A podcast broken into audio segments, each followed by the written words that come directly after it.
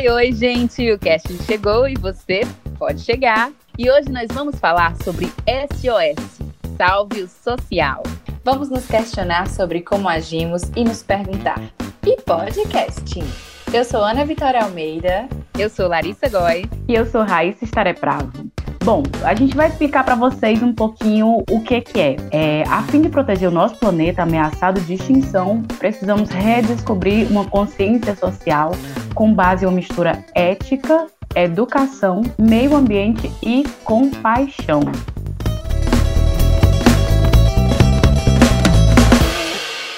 É um tema que a gente já vem discutindo, né, há muito tempo, assim, a sociedade tem discutido muito porque não tem para onde correr, o nosso planeta está no caminho realmente de, de destruição e cada vez mais isso se torna mais urgente, não só de se falar, mas também de se mudar muita coisa, porque só falar não vai resolver nada, né? É um caminho que a gente vem tomando de extinção de coisas, né? Eu acho que, tipo assim, usa tanto, explora tanto e acaba dando essa opção de destruição, como tu falou, que eu acho que é meio que distinção de algumas coisas que a gente usa e não pensa na forma de reuso. Eu gosto muito de pensar que, assim, quando a gente fala de lixo, sabe? Ah, bota isso daqui no. Estragou, joga no lixo. Não quero mais isso daqui, joga no lixo. Só que para onde vai esse lixo? O lixo é o lugar que a gente também vive né? Porque vai ter que ter um lugar para colocar isso que a gente considera lixo, digamos assim, né? E aí essa sistemática que a gente vive de ter o lixo, é, para mim é muito doido, porque tem uma hora que não vai caber, né? Tanto lixo.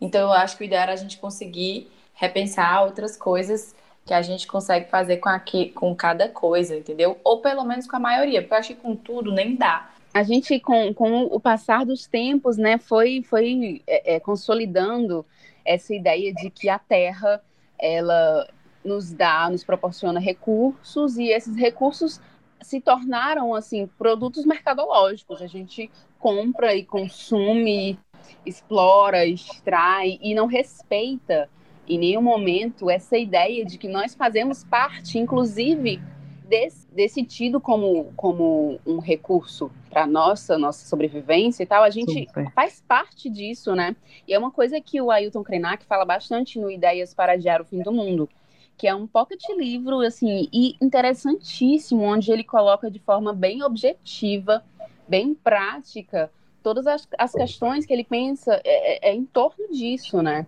Então, é, é muito a se refletir.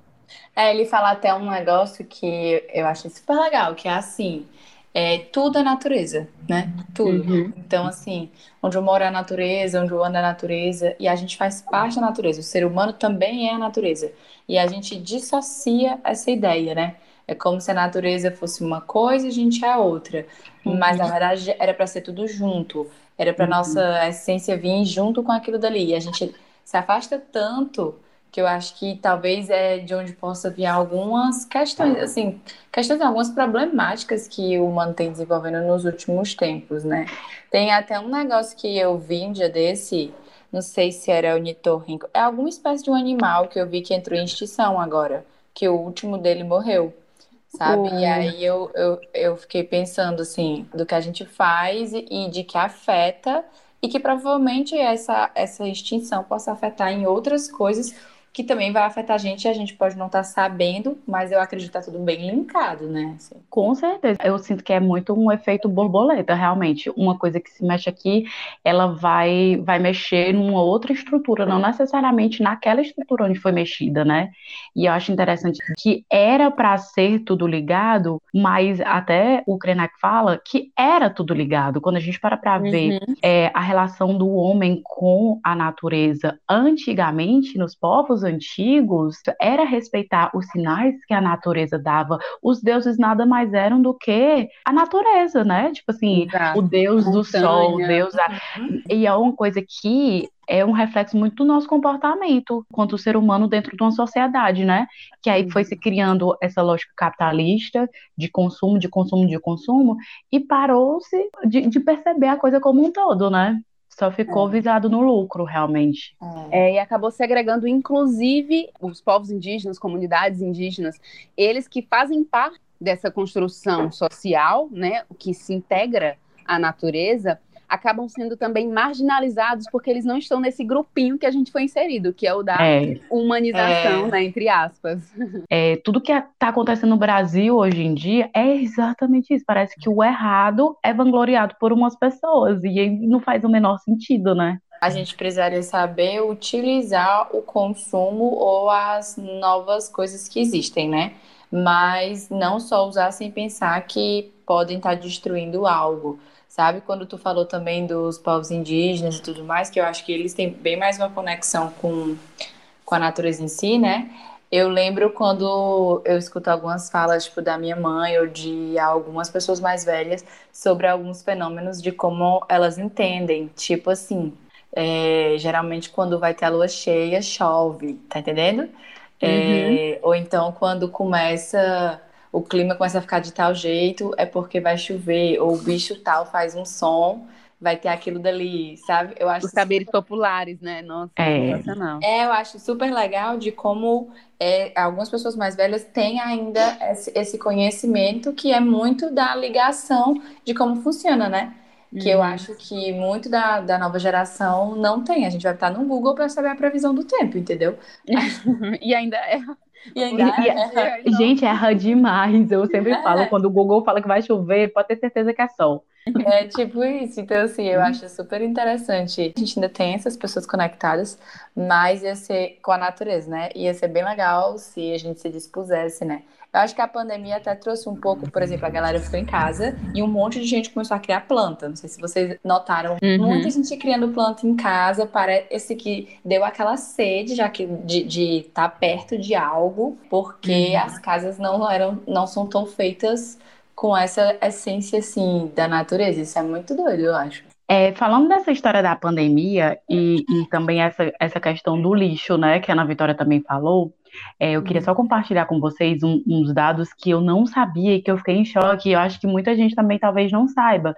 Uma coisa que eu sempre pensei, que até a Ana Vitória falou, essa questão de que a gente não, não joga fora o lixo, porque o fora é aqui dentro do planeta. Uhum, Mas uhum. Oh, microconstelações de pequenos satélites estão obscurecendo a nossa visão do céu noturno. Em setembro de 2020, havia quase 2.200 satélites operacionais orbitando na Terra, junto com uma enorme quantidade de lixo espacial, gente. Lixo espacial, como assim, Brasil? A visão é que, se nada for feito, podemos chegar a mais de 60 mil satélites em órbita nos próximos anos. O ser humano ele só destrói a Terra, como destrói também o espaço, galera. Assim, é muito louco, porque justamente pensando nisso, de tipo assim, não tem mais onde colocar lixo, a gente vai colocando na órbita. É, não tem pra onde sair, gente. Vai ficar ao entorno da gente. Igual o Kanak falou, tudo é natureza. Inclusive o que se pensa, né? Ele coloca isso também, não, não, só, não só no sentido físico, mas também é. no sentido imaginativo, criativo, né? Uhum. Subjetivo da gente. E é muito bonito quando ele coloca isso, porque a gente já pensa na, na poesia da é. vida, né? E tudo que a gente cria hoje em dia é um reflexo da natureza também.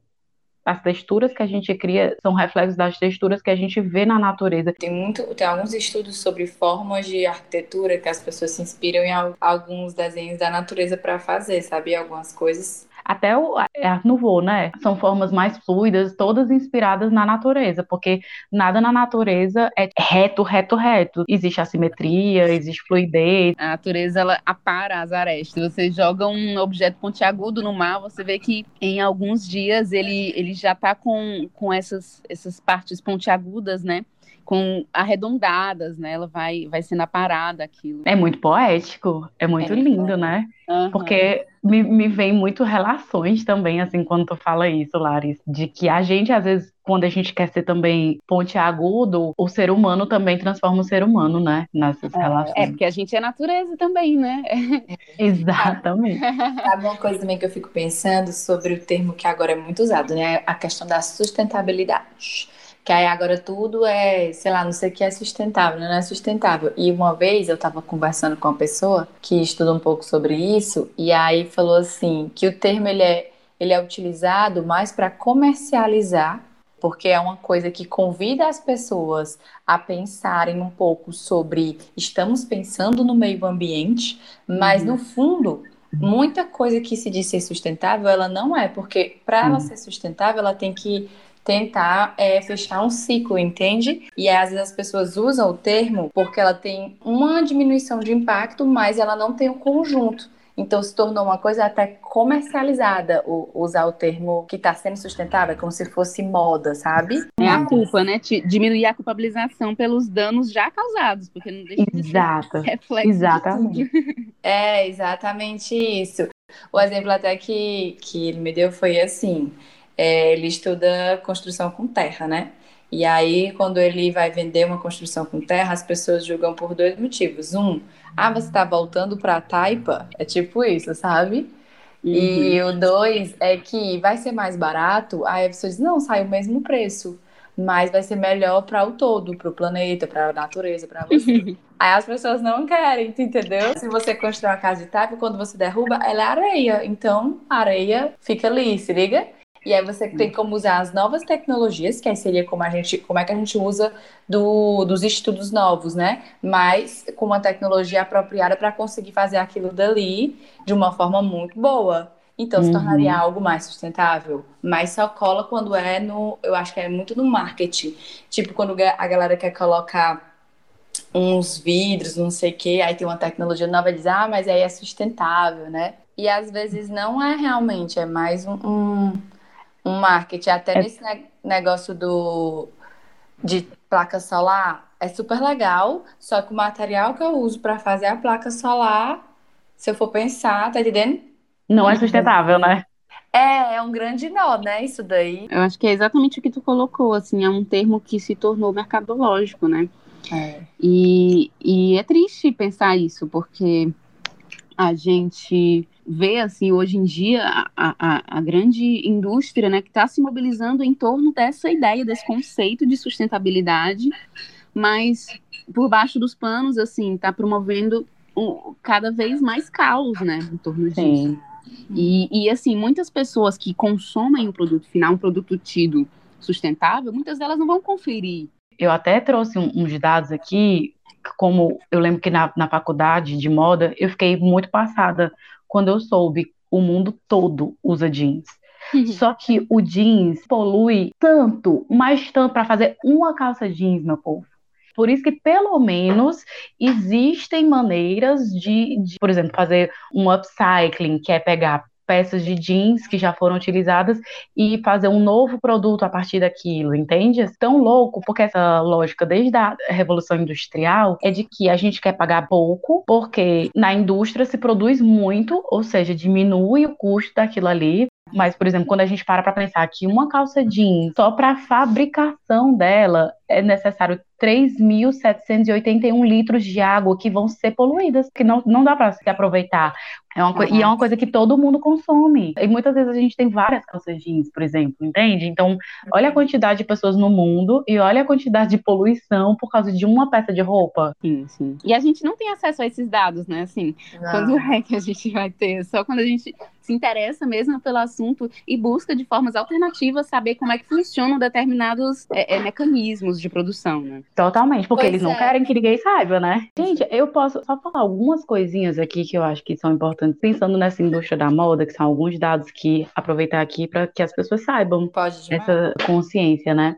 Ó, os produtos de moda são responsáveis por 10% da emissão de carbono no mundo, muito mais do que os voos internacionais e transporte marítimo juntos. Caraca. A indústria da moda é responsável por 20% da poluição da água no mundo. Se a indústria da moda continuar nesse caminho, vai produzir 26% do carbono mundial até 2050. E sabe? Tipo 2050 assim, tá bem aí? É. Voltando aqui até um pouco pro jeans. Quando o disco foi criado, ele foi criado para não ser lavado praticamente. Se indicava só passar tipo um pano úmido. Tô louco, né? Eu não consigo é. imaginar o cheiro que isso pode ficar. Eu também não. Mas ele foi criado pensando nisso. Mas quando a gente lava uma peça de jeans, ela libera microfibras de plástico e alguns outros poluentes no meio ambiente. E aí contamina oceanos e fontes de água potável. No mundo todo, em torno de 20% da poluição poluição da água associada à atividade industrial vem do tingimento e do tratamento dos produtos têxteis. Qualquer jeans vai ter uma lavagem, ou seja, um tingimento. Por isso que tem muita gente no slow fashion que faz peças com tingimento natural, que é justamente para não poluir, entendeu? Só que são peças que são muito mais caras justamente porque elas não estão inseridas nessa lógica industrial que diminui uhum. o custo das coisas, né? E a, mas uma coisa boa que eu também descobri foi criada uma nova tecnologia que é a quantidade de água necessária para a produção de uma calça jeans cai para 200 mililitros. E, e, ainda vai sair mais barato para quem está produzindo. Também é uma coisa boa, até pensando nessa lógica capitalista. Então, eu acho que é uma coisa que vai conseguir colocar em prática, né? É, tomara, né? É como, é como aquela, né? Citando o Ailton de novo, o Krenak. Porque ele fala que a gente está caindo, despencando, despencando, despencando, mas é possível que a gente imagine paraquedas coloridos, né? e é legal, assim, algumas promoções que, que algumas pessoas que acreditam, né, nesse, nesse nessa causa é, procuram mesmo como, como efetivar né, algumas coisas para tentar é, diminuir né, esses danos. Então, é, é, isso, né? Aos poucos a gente tenta fazer a nossa parte, é o passarinho mesmo que está tentando com uma gotinha de água apagar o incêndio da floresta. É, é. Só que se a gente conseguir vários passarinhos com várias gotinhas, dá tudo certo, né? O negócio é a gente chegar lá. é isso, meu povo, é isso. Aos poucos a gente vai, não é possível. Vamos torcer para a gente conseguir antes de, de incendiar tudo. E, e assim, é, é muito doido, porque a gente está num momento tão descrente, né? De tanta desesperança, é. principalmente pensando no, no Brasil, né? Assim, no meio de tudo isso, e ainda mais brasileiras que somos, passando por tudo isso, é muito difícil a gente ter esperança nesse momento, né? Mas que a gente consiga se ajudar para dar força para ter minimamente esperança, né? Dessa melhora barra possível evolução, né? É isso, meu povo. Queria ouvir de vocês, assim, novas possibilidades também de ideias sobre o tema, né? Porque eu acho que nós três, a gente meio que tem um pouco de concordância sobre esse tema, né? Não sei como é que seria um pensamento um, um tanto diferente e tudo mais. Então, escrevam pra gente no nosso e-mail, ou então nos comentários do YouTube, escutem a gente também no Spotify, Deezer. E é isso, viu? Ah, e segue a gente no Instagram, arroba podcast. Fala lá com a gente também, tá bom, gente? Beijo, galera. Obrigada por estarem com a gente em mais um episódio. E a gente espera o de vocês, viu? Beijo. Beijo. Este episódio foi feito com a cara e com a coragem, de acordo com todos os protocolos da OMS em meio à pandemia do Covid-19. Portanto, fique em casa, se cuide e escute. E podcasting!